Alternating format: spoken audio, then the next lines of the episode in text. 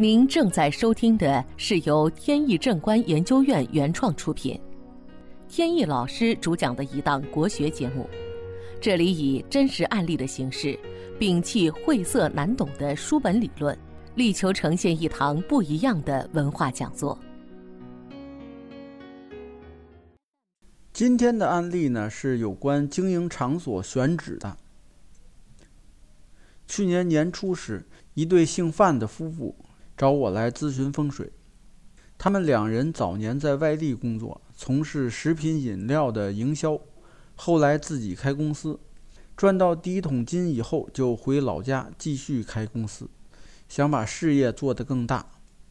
两个人岁数都不大，工作也很勤奋，过了没几年，生意就做起来了，也积累下好的口碑。回报也比较可观。现在人员多了不少，原来的办公地点呢就不够用了，想换一个新的办公地点。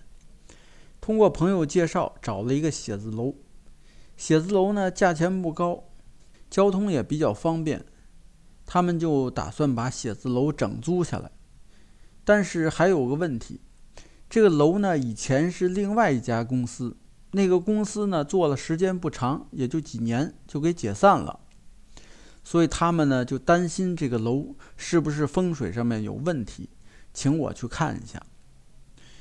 我到场一看，写字楼位于一条主干道上，坐向是艮坤，也就是坐东北向西南，大门的位置在楼的正中间，面向大街，格局呢乍一看还是不错的。可以吸收大街上的正面气场，比如说财气呀、财运这些。按说呢，上一家公司不应该很快就解散，所以呢，这里一定还有风水上的其他问题。罗盘测了一下，发现鱼丝正好落在了坎艮之间的分界线上。这一看，立马就明白了上一家公司解散的原因。鱼丝落在了分界线上，这是典型的空亡，是一种比较凶险的状况。但凡建筑物落在了空亡线上，大多是凶多吉少，比如事业或者工程出现烂尾。再加上呢，这座楼是一个七运楼，现在是八运时期，等于错过了能行运的时期。从楼的风水上来讲，就是楼正在走背运，如果想让它继续行运，可以采用将楼彻底翻新一遍的方法，就是换天心。后来我又通过罗盘测量，让范先生呢把大门往左边挪一米半的距离，也就是往左倾斜了三度，这样能让门由原来的空亡线变成了丑位坐向。丑位坐向在八运时期是旺财旺丁的格局，这样的大门呢就变成了纳财门。以后即便说大街上吹来了一些污浊之气或者是煞气，也能被纳财门化解成财运之气。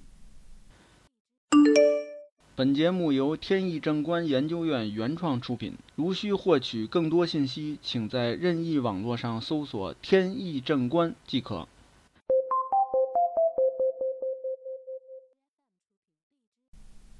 范先生又告诉我，他前段时间呢在附近还买了一套住宅。他们两夫妻呢多年没有孩子，想问一下这套新的住房能不能对生育有所帮助。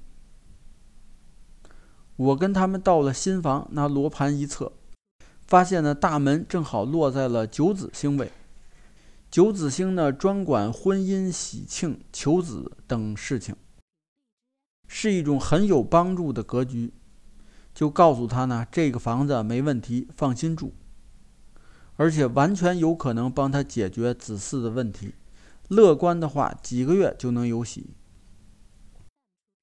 后来呢，果不其然，前些天看到范先生的朋友圈贴着他们新降生的孩子的照片，在此也替他们高兴，祝福他们。好，本期节目到此结束。这个专辑是由天意正观原创出品，天意老师播讲。如有问题，欢迎在节目下方留言，我们会及时答复。感谢大家收听，朋友们再见。